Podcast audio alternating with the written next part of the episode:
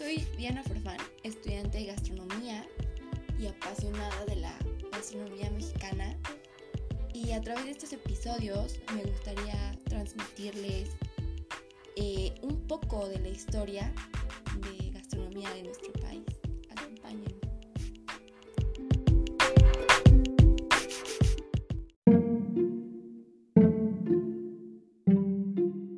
Bienvenidos, vamos a iniciar con la historia de la cocina mexicana.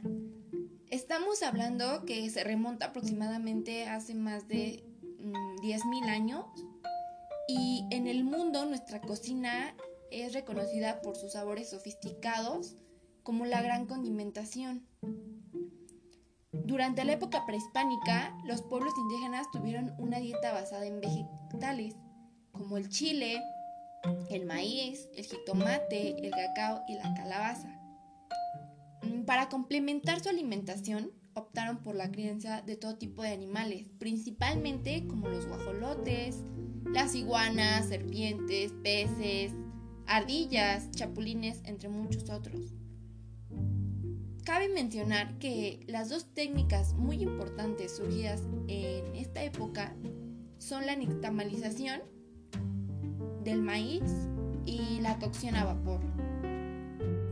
Me encanta esta parte porque a partir de la conquista de México se añadieron a la cocina mexicana nuevos ingredientes como los distintos tipos de carnes de los animales provenientes de Europa.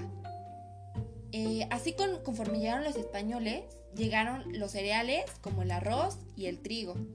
En la última década del siglo XX se desarrollaron un movimiento gastronómico conocido como la alta cocina mexicana, la cual retorna una parte importante del repertorio de ingredientes de la cocina tradicional.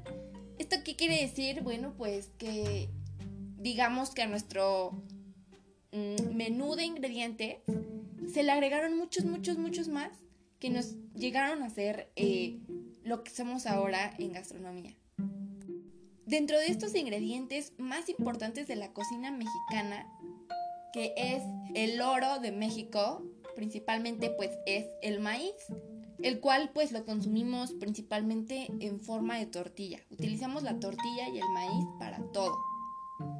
Por otro lado, los cereales que más destacan son el trigo y el arroz, que también consumimos una gran variedad de verduras y de leguminosas, así también como las hortalizas.